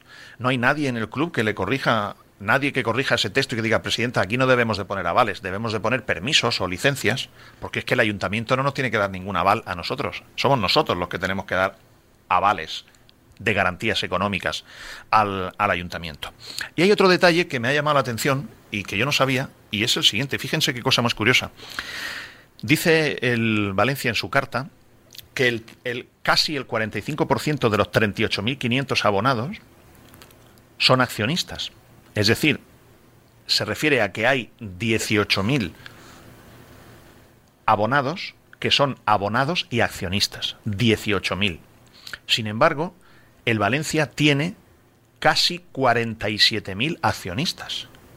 O sea, hay casi 30.000 personas que son accionistas, pero no son abonados del Valencia. El Valencia oficialmente dice que tiene 48.500 accionistas. Perfecto. Pues entonces, mira, yo no he querido decir 48.000 porque yo tengo aquí una nota de 19 de noviembre de 2011, 19 de noviembre de 2011, que el Valencia tenía 37.500 abonados y 47.521 accionistas. Ahora tiene mil más. Es decir, hay 30.000 personas que son accionistas del Valencia, pero no son abonados del Valencia Club de Fútbol. Respecto al brindis al sol este de que quiere mucho a los accionistas, los quiere mucho, los pondera mucho, pero sin embargo no, no les ha dado la gana de que pudieran pasar a la Junta de Accionistas con nueve acciones o con una en la Junta de Accionistas de este 14 de diciembre. Ya lo dejan para diciembre del año siguiente. Bien, eh, Alex me ha insistido mucho en que prestáramos atención a una entrevista eh, en dos capítulos que ha hecho Corona a los compañeros de relevo. Y tengo aquí algunas cosas para comentar al, respecto. Voy a, ir, voy a ir parte por parte. Son las 4 y 7, yo he dicho que hay media y Alex que a las 5, pues vamos a estar por ahí, por ahí. Dice el periodista, el compañero, pregunta, ¿qué herramientas vais a tener para enero? Contestación del director deportivo, todavía no lo sabemos. Claro, esta respuesta que pasa inadvertida lo es todo. Lo es todo. O sea, Pascu, el lunes que viene no funciona bien los auriculares mm, de mi derecha o la luz roja no se enciende. Eh, Esto estará arreglado para el lunes que viene. El micrófono además eh, no, no sale bien el sonido. ¿Estará arreglado para el lunes que viene? No lo sé, Pedro. Ah, ¿no lo sabes? Pues, entonces tampoco sé yo si vendré. O sea, ¿cómo? Eh, Es para que sepan cómo se trabaja en el club, que esto no es culpa de Corona, ni de Carmelo, ni de los técnicos. Es que están pendientes de no saber cómo van a organizar el mercado de invierno porque no tienen instrucciones del máximo accionista y el máximo accionista ya habrá un día. Yo tengo que dedicar un día entero, un programa entero, a, a hacer una similitud que siempre he querido hacer porque mm, yo entiendo a Peter Lim. Y un día dedicaré un programa entero a explicar paso por paso lo que me pasó a mí en una inversión absolutamente torpe y absurda que yo hice un día en una sala, eh, en una discoteca en concreto, la más grande del Mediterráneo. Y, llegó un momento que me aburrí y me molestaba hasta que me llamaran para cualquier cosa. Y yo entiendo en el momento en el que está Peter Lim. Y, y tengo que dedicar un día a explicarles similitudes porque yo veo las cosas que hace él y me recuerdo a las cosas que me pasaban a mí. Y entonces quiero explicárselo porque quien alguna vez ha tenido una inversión, le ha ido mal por lo que sea, eh, tiene una serie de reacciones que tienen mucho que ver con lo que está haciendo Peter Lim. Y Peter Lim en este momento es que no quiere ni ruido. Y está claro que es lo, las instrucciones que él ha dado. Pero claro, los técnicos de aquí van locos. Dice, ¿qué herramientas va a tener para enero? No lo sabemos. Le preguntan a Corona, ¿le gustaría fichar? Y dice Corona, la plantilla se ha demostrado competitiva. Con lo que tenemos podemos cumplir objetivos. O sea, lo que está diciendo Corona es que con la plantilla que tienen es suficiente para mantenerse en primera. Esa es la traducción. No lo dice él, pero lo digo yo. Lo que está diciendo es, con la plantilla que tenemos para mantenernos en primera, tenemos suficiente. Vale. Corona ya tiene experiencia de hacer entrevistas en el mes de diciembre, noviembre, diciembre. El año pasado hizo una entrevista en el mes de diciembre. ¿Cuál, cuál fue entonces, Alex? Eh, para, propiamente para Marca, donde es, en ese momento nos encontrábamos en el parón de, de, selecciones. El Valencia venía de una mala racha después de seis partidos sin ganar. Sí que es verdad que se le ganó al Betis en ese último partido antes del parón por el Mundial. Y era un momento donde el Valencia no se sabía exactamente hacia dónde iba, si iba hacia arriba o si iba hacia abajo. Y también es, estaba la incertidumbre del mercado de invierno. Y dijo Corona esta eh, frase que es ya mítica en el mes de diciembre del año pasado. Objetivo, por ser concreto y perdóname que me voy, sigamos construyendo eh, al equipo, sigamos eh, afianzándolos, que siga consiguiendo confianza. Estoy muy de acuerdo con el Mister, que es un grupo que necesita adquirir confianza. La confianza te dan los puntos, los resultados, y vamos a ver en abril dónde podemos, eh, qué podemos aspirar. Lo importante, pues bueno, es que estemos en esa posición en la que no hay riesgo y que veamos un poco a lo mejor alguna ilusión. ¿Puedes poner otra vez el principio del, del corte? Que es que me ha sonado. A ver, por. por- Objetivo, por ser concreto y perdóname, que me voy. Siga. Para, para. Ah. Perdonándole la vida al periodista. Pe- por ser concreto y perdóname que me voy. Perdona a Paolo Maldini. Perdona a Arsen Wenger. Perdone, señor, señor Wenger, perdone. Perdona a Luis Campos. Perdona. Perdona, eh, disculpa, eh, te estoy ocupando. Te estoy ocupando. Perdona a Monchi. Monchi, perdona. Perdona, disculpa. Perdona Mateo Alemán. Perdona. Perdona, Mateo, perdona. ¿Pero con quién ha empatado Corona para tener esos humos? Es que nadie se lo dice. Corona, tú no has sido nada relevante ni como futbolista, ni como secretario técnico, ni como scouting, ni como director deportivo, para ir con esos humos. Ni en el descuento has empatado para hacer algo relevante. Condúcete por la vida con un poco más de humildad. ¿Cómo que perdona tal que me voy? Ten respeto, hombre. Que a Fernando Álvarez, que lleva más años trabajando que tú, y que le costaría un montón hacer la entrevista, y se conduce así como, ¡eh, rapidito que me voy! Perdona, Arsen Wenger, perdona. Le insiste el periodista de relevo ya, vuelvo ahora, noviembre. ¿Qué quieren fichar? Dice, no, olvidemos en recordar que la plantilla es competitiva. Bueno, pues nos quedamos con la tranquilidad de que el director deportivo, que ha sido nombrado director deportivo sin una nota de prensa oficial del club, no hay una nota de prensa oficial del Valencia Club de Fútbol que diga que Miguel Ángel Corona ha sido ascendido en sus funciones. No existe. En los comunicados a partir de ese momento, cuando lo dijo en una entrevista, Miguel Ángel Corona, coma, director deportivo del Valencia, coma. Fue él el que lo comunicó. Pero normalmente en este tipo de cosas se hace una nota de prensa, incluso se presenta, se hace una rueda de prensa, etcétera. Jamás el Valencia Club de Fútbol hizo una nota de prensa oficial diciendo que Miguel Ángel Corona es el director deportivo, como tampoco han hecho ninguna nota de prensa diciendo que Carmelo del Pozo es el secretario técnico del club. Tampoco tampoco lo han hecho.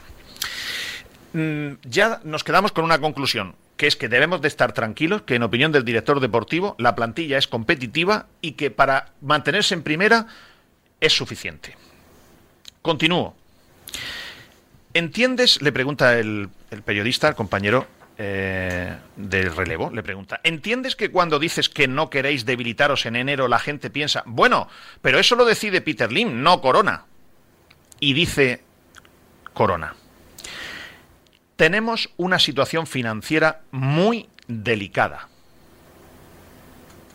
No hace falta que la recuerde yo, porque soy el menos indicado para hablar de ella.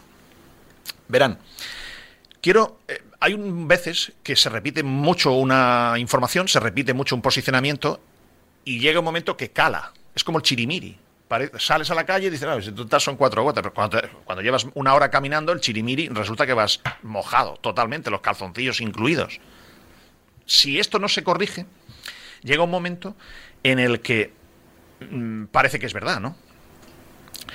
Miren, el Valencia Club de Fútbol tiene un límite salarial autorizado por la liga de 84 millones de euros y ha invertido entre salarios y amortizaciones 74, según sus propias cuentas. Es decir, el Valencia Club de Fútbol tiene 10 millones de euros de margen a su favor para plantilla deportiva que no ha utilizado. Ahora bien, ahora bien, ¿dónde está lo que hay que explicarle a la gente? Lo que hay que explicarle a la gente es que si se gastan esos 10 millones de euros, el Valencia en este momento, a final de temporada, daría 10 millones de euros de pérdidas. Eso es lo que no se le explica a la gente.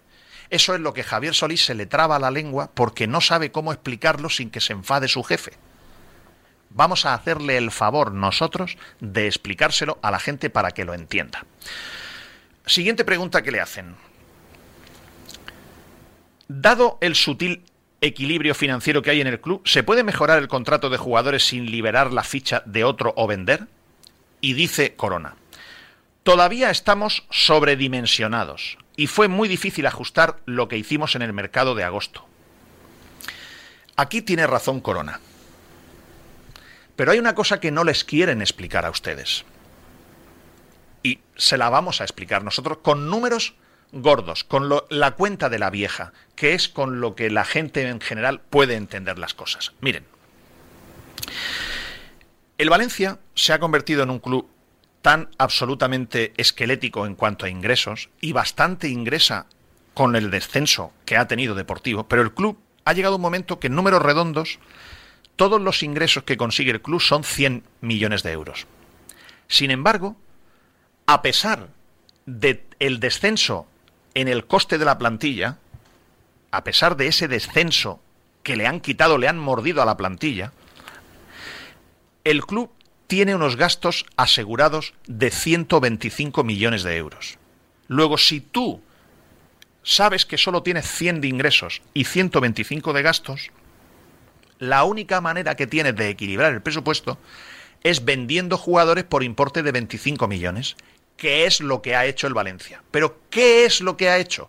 El Valencia esto lo solía hacer a final de temporada. Hacía una apuesta y decía, oye, yo me voy a quedar con los jugadores buenos, lo utilizo durante la temporada a ver si puedo clasificarme para competición europea y me juego al póker el venderlos a final de temporada.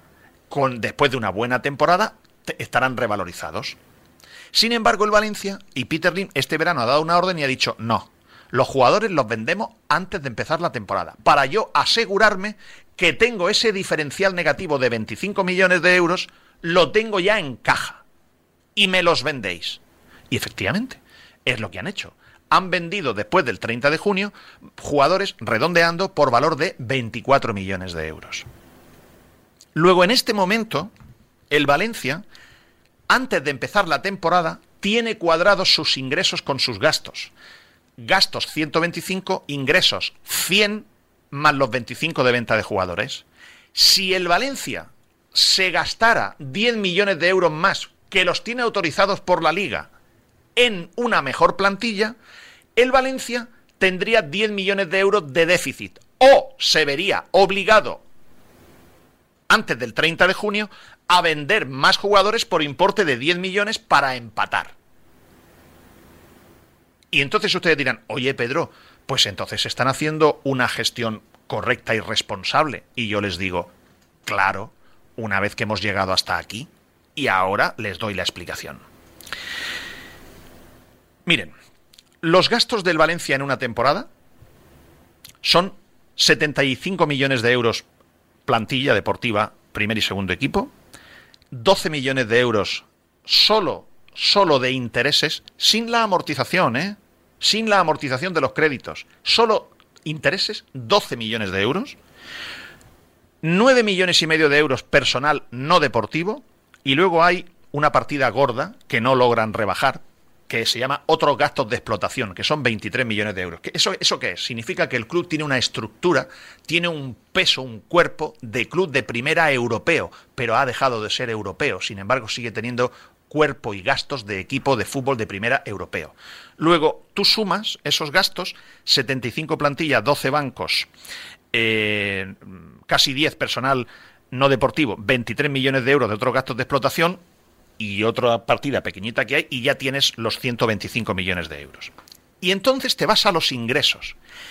Claro, los ingresos, ahora les voy a explicar yo por qué el Valencia no es sostenible. No es sostenible porque el Valencia, fruto de haberse cargado el proyecto deportivo y dejar de jugar competiciones europeas, el Valencia ha sufrido un- una minoración en los ingresos enorme.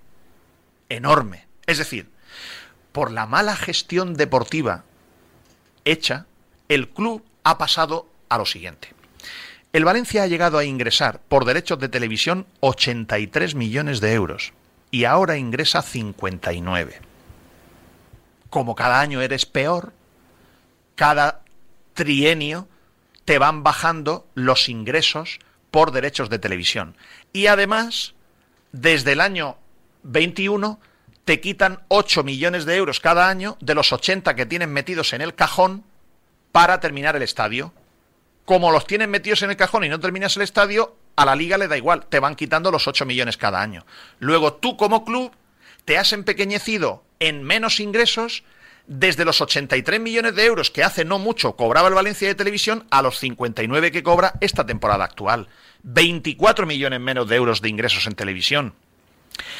En competiciones deportivas, el Valencia presupuesta esta temporada 7 millones de euros, pero cuando el Valencia jugaba la Europa League, normalmente llegaba a entre 15 y 20 millones de euros de ingresos, y si jugaba la Champions, a 60. Luego el Valencia, como se ha empequeñecido deportivamente, ha pasado a ingresar en vez de 60 por la Champions 7 o en vez de 20 por la Europa League 7, es decir, menos 13 o menos 53. Y gracias a Dios que ustedes los abonados han mantenido los ingresos por abonados y han subido un millón y pico, creo recordar. Y gracias a que Jorge García, no sé cómo, a pesar de la pérdida de influencia deportiva del club, ha logrado que no bajen los ingresos por publicidad y comercial y ingresa un millón más que el año pasado. Pero claro, el Valencia no es sostenible porque en su día, desde que echaron a Mateo Alemán y a Marcelino, se calgaron el proyecto europeo del Valencia. Y el Valencia, cuando no está en Europa, ingresa cerca de 80 o 70 millones de euros menos entre lo que pierdes por televisión y lo que pierdes por no jugar la Europa League o por no jugar la Champions. Eso es lo que el señor Corona y el señor Solís no le explican a la gente, que tienen que ser sostenibles y no se pueden gastar el margen del fair play porque han debilitado y han hecho un esqueleto del club y del equipo a nivel de ingresos. Esto es lo que a ustedes no les explicará el Bobal Management. Otra cosa, y voy a aprovechar para dar una noticia. Bueno, no hace falta que les diga que encima el señor Corona, de los pocos recursos que tiene para gastarse, se gasta este verano 10 millones de euros, de los cuales 5 se los gasta en Chenk, que no es un actor de kung fu, es un central turco. De 10 millones que tenía para gastarse, se gasta 5 en Cheng y luego no tuvo 5 para Rafa Mir. Le pregunta el periodista, ¿puede retener el Valencia a Javi Guerra si uno de los poderosos viene a por él? Contesta Corona, yo creo que sí, podemos plantar batalla. Pues no sé cómo. Mm, puede ser que el chico, pues no sé, imagínense que viene el Aston Villa a por él el Aston Villa de Unai Emery, que conoce muy bien la cantera del Valencia y la del Villarreal, y conoce muy bien a Javi Guerra. Imagínense que viene en, enero a, a, ficharlo por 20 millones de euros. ¿Cómo lo puede retener el Valencia? Pues no lo sé. Eso. Que el jugador no se quiera ir. Claro. Es la única forma. Claro, efectivamente. Pues y que el gesto que tenga que hacer el club en los próximos meses a nivel salarial, porque el salario de Javi Guerra no llega al millón de euros bruto, sea suficiente como para que Javi Guerra prefiera eso. También tengo que decir una cosa, Javi Guerra no es del Valencia al 100%. Esto tampoco lo comenta el local management, pero lo voy a comentar yo. El Valencia Club de Fútbol es propiedad del 70%, o mejor dicho, Javi Guerra es propiedad del Valencia Club de Fútbol al 70%. El otro 30% es propiedad del Villarreal. Luego, si el Valencia vende por 20 millones de euros a Javi Guerra, ingresará 14. Y los otros 6 son para el Villarreal. Además de que el Villarreal está cobrando una serie de pluses por partidos jugados en primera división o por competiciones europeas que de la selección que pueda ser convocado. Luego aprovecho para dar esta información, que es una información además contrastada oficialmente en el Villarreal, no en el Valencia, porque en el Valencia esto no, les apetece decirlo. Eh, Javi Guerra, el día que se ha vendido, el 30% de Javi Guerra es propiedad del Villarreal. Continúo con más información. Mm, declaraciones de Miguel Ángel Corona. La plantilla ya es sostenible económicamente y dice Corona, estamos cerca de tener un coste de plantilla que al club le permita ser sostenible. Hombre, Corona, estudiate las cuentas. Para que el club sea sostenible económicamente tienes que bajar el coste de plantilla 25 millones de euros. En este momento, el Valencia, cuando abre su persiana, tiene 25 millones de euros más de gastos que de ingresos. Y del resto de las cosas no puedes repelar más el hueso del jamón. No lo puedes repelar de personal no deportivo, no lo puedes repelar de servicios exteriores, no lo puedes repelar de, repelar de gastos financieros, y ya no hay más gastos. No lo puedes repelar de viajes, que el Valencia ya hay algunos viajes que históricamente hacía siempre en avión y ahora hacen autobús. O sea, el Valencia está recortando. Pero aún así, como el Valencia tiene estructura de primera europeo, la única manera para que sea sostenible el club es que bajen 25 millones de euros más el coste de plantilla. Es decir, la plantilla que actualmente cuesta 63 o 62 más 13 de amortización, 75, que la bajen 25 millones de euros. Claro, si tú le pegas un recorte a la plantilla de 25 millones de euros, tú te quedas con una plantilla tiritando que no te va a servir a lo mejor para quedarte en primera división, porque fíjense la que tienes ahora con 75 millones de euros. ¿Cómo vas a recortar 25 millones? Por eso Peter Lim, este verano, cerró el grifo. Porque otro accionista implicado, otro dueño máximo accionista implicado, dice, oye, no, no, no, no, no, vamos a hacer una apuesta vamos a meter más plantilla, meto yo más dinero, meto yo 30 millones de ampliación de capital, meto yo más dinero, porque si seguimos repelando la plantilla, cada año nos vamos a ir más cerca de la cola y cada año va a ser más difícil volver a competición europea. Y el Valencia sin competición europea ya se lo he explicado, entre 60 y 80 millones de euros menos al año.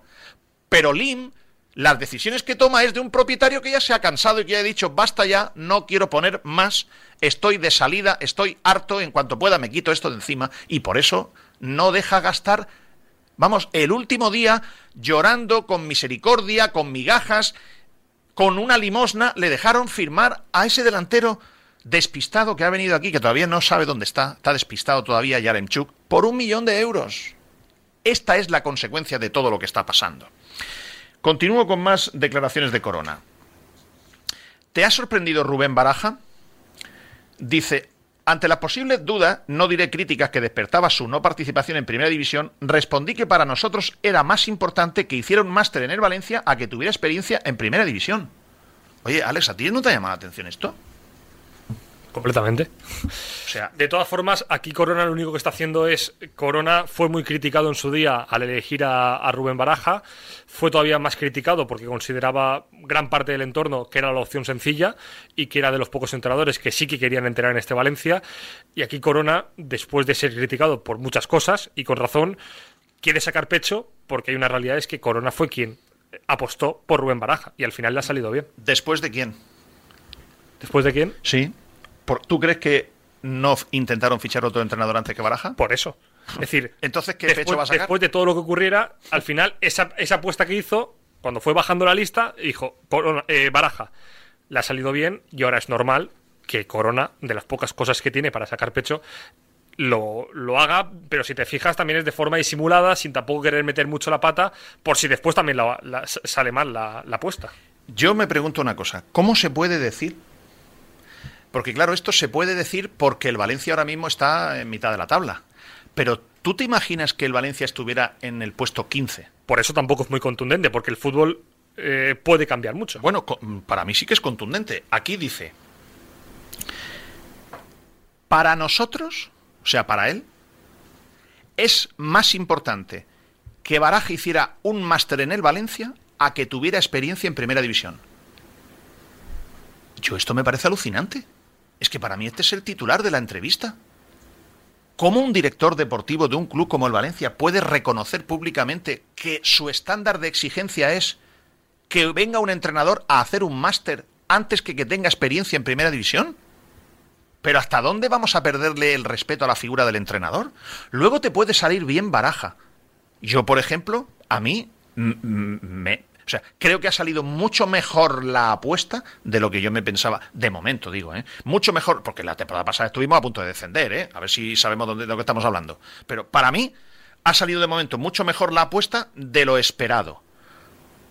Pero que aquí todos sabemos la verdad. Baraja ha llegado a poder ser entrenador del Valencia por la circunstancia y el contexto en el que se encontraba el Valencia En el momento en el que busca un entrenador, se va Gatuso y en el momento en el que intentan firmar a otro entrenador y no logran firmarlo y deciden entonces sí apostar por todo lo que supone Baraja, que es un mix de leyenda, escudo, eh, nos servirá de protección, es un exjugador, si sale mal no nos van a criticar a nosotros y también aunque tenga menos experiencia. Pero ¿cómo puede un director deportivo decir para un club como el Valencia que es más importante que ese entrenador que eligen venga a hacer un máster antes que que tenga experiencia en primera? Oiga, al Valencia no se viene a hacer un máster, al Valencia se viene ya aprendido y sabido. A mí me ha llamado la atención que, yo- o sea, que sea capaz de decir esto. Yo puedo admitir que Corona saque pecho, pero si una línea más tarde Corona dijera y admitiera que yo no se lo he escuchado jamás, que se equivocó con Gatuso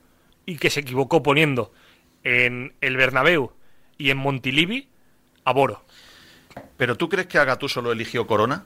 Ya, pero, pero si, si sacas pecho, sacas pecho con todo. ya, ya, y, si te arromangas, te arromangas, pecho, con- te, te arromangas con todo. Entonces, se lo admito, si antes dice, me he equivocado con estos dos nombres, porque él también era el director deportivo con Gatuso y con Boro. Y salió en una rueda de prensa a decir que Boro era la mejor opción y a las dos semanas Boro ya no estaba en el banquillo del Valencia. El pack es completo. El día que toque, el día que toque, con conocimiento de causa, yo explicaré cómo se produjo el fichaje de Baraja por el Valencia. Y nadie me va a desmentir ni una frase. El, día que toque y que, y que sea oportuno, que ahora no es imprescindible, yo explicaré cómo se produjo el fichaje de Baraja por el Valencia. Igual que si ahora se saca pecho por la apuesta por los jóvenes. Aquí no hay ninguna apuesta por los jóvenes, es mentira. Aquí lo que pasa es que Peter Lin ha cerrado el grifo y entonces o juegas con cinco menos o echas mano de los chavales. Aquí no hay ninguna apuesta por los jóvenes que Bacala están, están vendiendo. Es una cosa obligada por las circunstancias. Continúo. Dice el periodista, antes de iniciar el último mercado señaló que la clave era ajustarse a las restricciones de la liga. Sin embargo, les han sobrado 9 millones en el fair play financiero, son 10. Y resulta que las restricciones eran las que marcaba Peter Lim. Dice, Corona, claro, las marca la liga, pero las cumplimos. No, Corona, no mientas a la gente. La liga te ha dado 10 millones más de fair play del que lo que te has gastado. La restricción la marca Peter Lim. ¿Por qué no dices la verdad? Sí, sí, teníamos 10 millones más de fair play, pero el dueño ha dicho que no nos lo gastemos porque si no tenemos déficit o nos obligamos a vender eh, por 10 millones y no queremos volver a dar más déficit. Dile la verdad a la gente, pero no digas que has cumplido las normas de la liga. La liga te da 10 millones de euros más de fair play, Seneca. Más. Dice el Sevilla que no por Rafa Mir y bajan de repente a un presupuesto de un millón bruto. Dice, porque no nos ajustábamos al coste de plantilla con Rafa Mir. Pero ¿cómo que no te Pero ¿cómo puedes mentir tanto? No se puede tener tanta cara. Pero si ahora mismo podías fichar a Rafa Mir. Si tienes 10 millones de euros de límite de fair play eh, a tu favor y Rafa Mir costaba eh, salario más cesión 5 millones. Ah, otra cosa es que si tú te gastas 5 millones, tú ya estás 5 millones por encima de los ingresos y tienes que verte obligado a vender por 5 millones. Vale, pero no mientas. Cuéntale a la gente la verdad. Y última declaración. O penúltima. Le preguntan por que cómo se siente porque le llamen florero en, en Mestalla. Y dice, hombre, entiendo que en el club no tendrán queja porque no estaría aquí. Ninguna empresa como el Valencia mantiene un empleado de mi rango que no le echa horas. Me da la sensación que Corona está contento de, su periplo en el Valencia. Es que si te pones a mirar, Corona, que estaba de segundo de César Sánchez, se hace cargo en agosto de 2020 de la Secretaría Técnica del Valencia, ficha a Javi Gracia, que luego Javi Gracia a los pocos meses se quiere ir del Valencia, va un día, se deja el entrenamiento y se va a las oficinas a decir me quiero ir del Valencia. Esa temporada el Valencia quedó el decimotercero, la 2021, ficha a Pepe Bordalás, Pepe Bordalás logra enderezar en la temporada 21-22 el equipo, queda noveno y juegan la final de la Copa del Rey, y como premio lo echan, quedándole un año de contrato. Y la temporada siguiente, la pasada, el Valencia queda decimosexto, a punto de descender.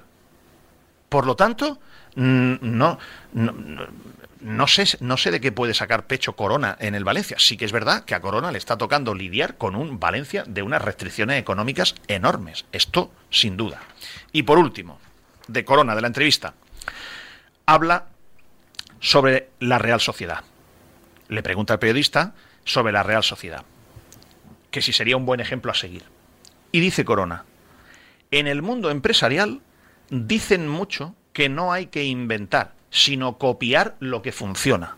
No inventes, copia, dicen en las charlas de coaching. Ves de lejos la Real Sociedad y están consiguiendo algo muy elogiable. Te pones a mirar atrás y ves que han tenido estabilidad, tiempo, constancia. Es que la Real Sociedad sí que es un proyecto que está hecho a posta.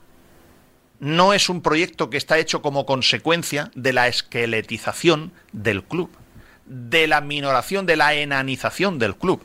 No se puede comparar a la Real Sociedad que hace desde el principio un proyecto a posta a esto que es como consecuencia de un cierre de grifo de Peter Lim. Esta es la entrevista de Corona, lo más interesante que hemos podido eh, analizar. Hablando de entrevistas, esta semana Alex, rueda de prensa por fin de, de Torino a, a, Mestalla, que van a presentar el 112. Sí, eh, Keral ya estuvo en Sin Ataduras, ya estuvo explicando eh, un poquito las líneas generales de ese 112 después de la reunión eh, con María José Catalá. Si te parece, primero escuchamos cómo definía eh, Juan Martín Keral en aquella entrevista en Sin Ataduras el proyecto 112 VCF y ahora... Sí, no, no, no, es que quiero comentar una cosa. Esto del 112... Mmm, Además, estamos en una sociedad que esto yo no sé cómo lo vamos a corregir. Yo creo que no lo vamos a corregir. El 112 no significa que de Torino a Mestalla ponga en marcha una campaña para recaudar 112 millones y hacerle una oferta a Peter Lim. Oferta que seguramente rechazaría. Aunque también aquí tenemos todos una conciencia en Valencia un poco, un poco errónea. Porque claro, ya aquí de entrada nosotros asumimos que como mínimo el señor Lim tiene que cobrar 300 millones de euros para vender el club.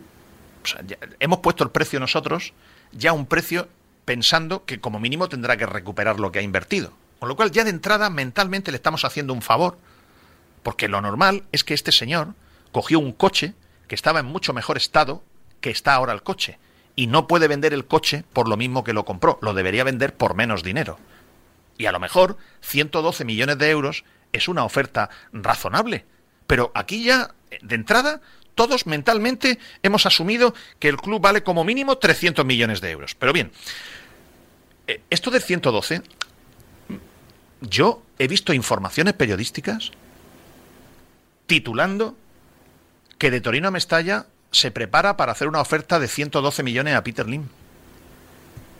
Cuando esto se ha explicado ya varias veces, que esto no es así. El 112 es un reclamo comercial, porque tú llamas al 112 cuando hay una urgencia, cuando necesitas al médico, cuando te estás asfixiando o te estás muriendo. Y el 112 es un gancho comercial, no es otra cosa. Pero es que a mí lo que me preocupa es cómo es de permeable la gente que a pesar de saber que vivimos en el mundo de las fake news, en el mundo de la inseguridad periodística, en el mundo de la desinformación, todavía hay personas lectores, oyentes, aficionados, que leen que de Torino a Mestalla se prepara para recaudar 112 millones de euros para hacer una oferta a Peter Lim, dan por buena la información, claro, eso sería lo lógico, que si alguien publica eso, los periodistas nos tuviésemos ganada una imagen de seguridad y de fiabilidad y de credibilidad. Pero como creo que todos sabemos que estamos en la época que estamos, el problema es que la gente lee lo de los 112 millones, se lo cree y además lo he visto yo, esto yo lo, he comprobado yo en, en, un grupo de oyentes que tengo, además, un grupo de oyentes que tengo de gente teóricamente bien informada, teóricamente, en fin, oyentes de sin ataduras o oyentes de más de 20 años, o sea que digamos que son con cierta calidad informativa. Y se han puesto a decirle barbaridades al pobre Juan Martín Queral este hombre tal, este hombre cual, este... Es decir, sobre una información falsa empiezas a opinar mal de algo sobre una base falsa. Y encima a Juan Martín Queral que lo que tendría que hacer es decir, oye, ahí os quedáis. Y todavía, a, a raíz de una noticia que la gente se cree y que es falsa, empieza a haber críticas, opiniones sobre una información falsa. Esto a mí me genera una inseguridad enorme porque me doy cuenta de lo permeable que es la sociedad a la desinformación. Me, me, genera una enorme impotencia, porque mira que se habrá explicado veces lo, de, lo, lo del 112. A ver si en la rueda de prensa que van a hacer lo explican otra vez y, esto mm, se, se puede explicar mejor. Bueno, y vamos a darle, ¿no, Alex, a que escuchar a Juan del día que Sí, vino? s- simplemente matizar que la entrevista que podrán seguir en vídeo a través del Twitter de Sin Ataduras es el próximo jueves a partir de las once y media en la sede de la agrupación de Peñes, eh, donde explicarán más en profundidad lo que ya Juan Martín Queral eh, comenzó a dibujar en el programa de Sin Ataduras.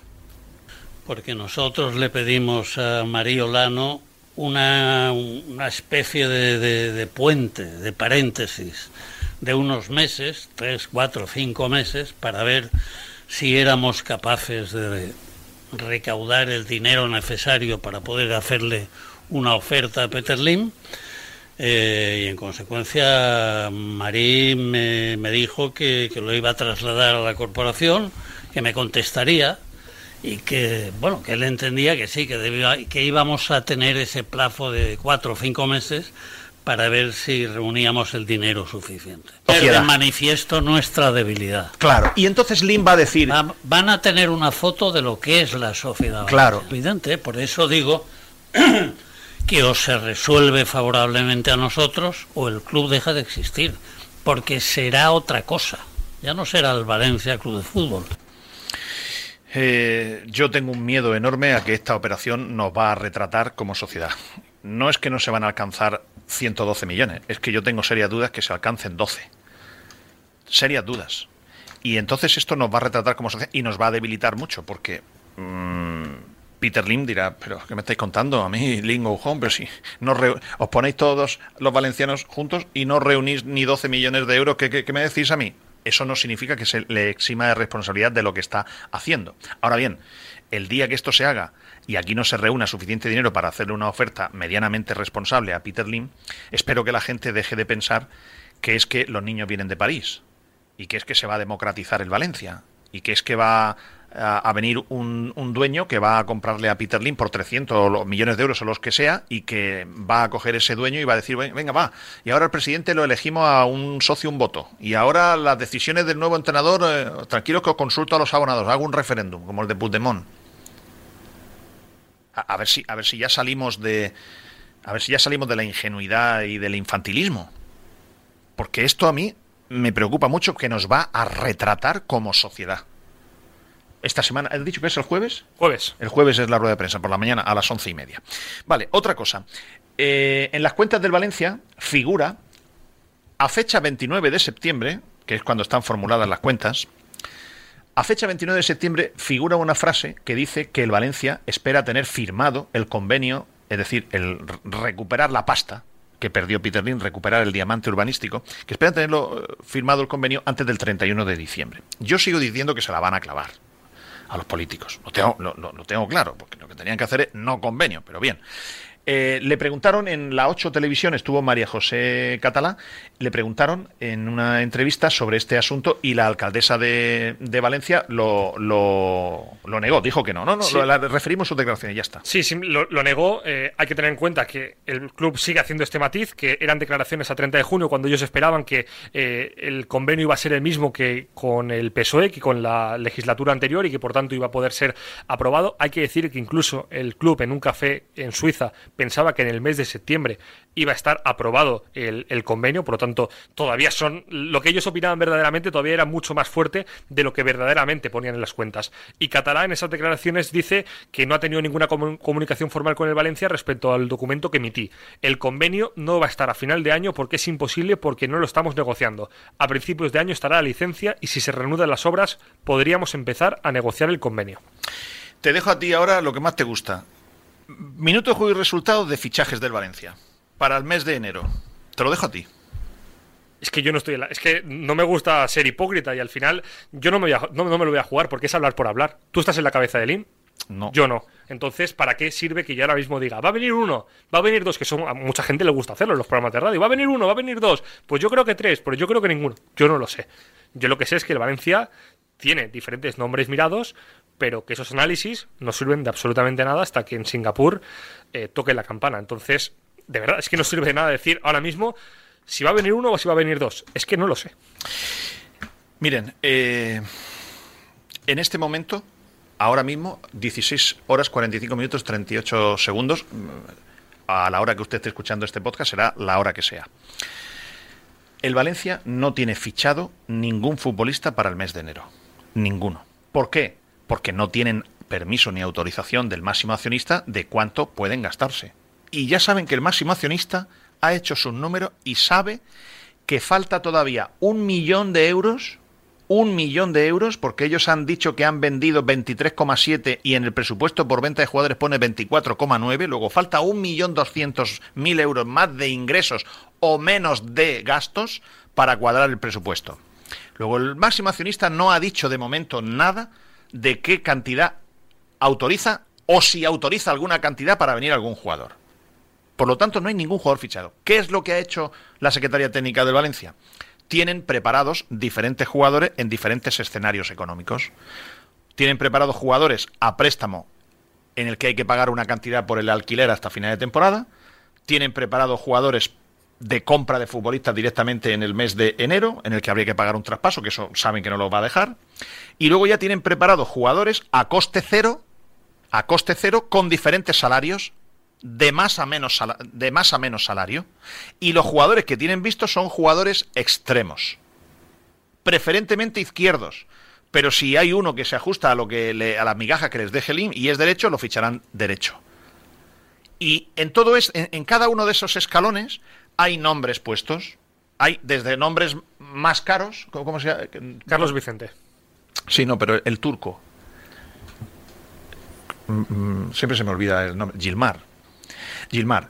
Eh, hay nombres más, caros. Burak Yilmaz. Vale. Y, eh, in- internacional turco. Y juega en el Besiktas. Jugador que para que venga aquí es caro. O sea, tienes que pagarle salario y tienes que pagarle un préstamo, una, una cantidad de préstamo a su club. Lo tienen preparado, visto, pero a lo mejor Lim no les deja venir. A lo mejor les deja uno que venga libre, muy baratito de salario. Pues Carlos Vicente. Más baratito de salario. Peter. No Lim. Peter, el del filial del Real Madrid. Y, pueden ir bajando más.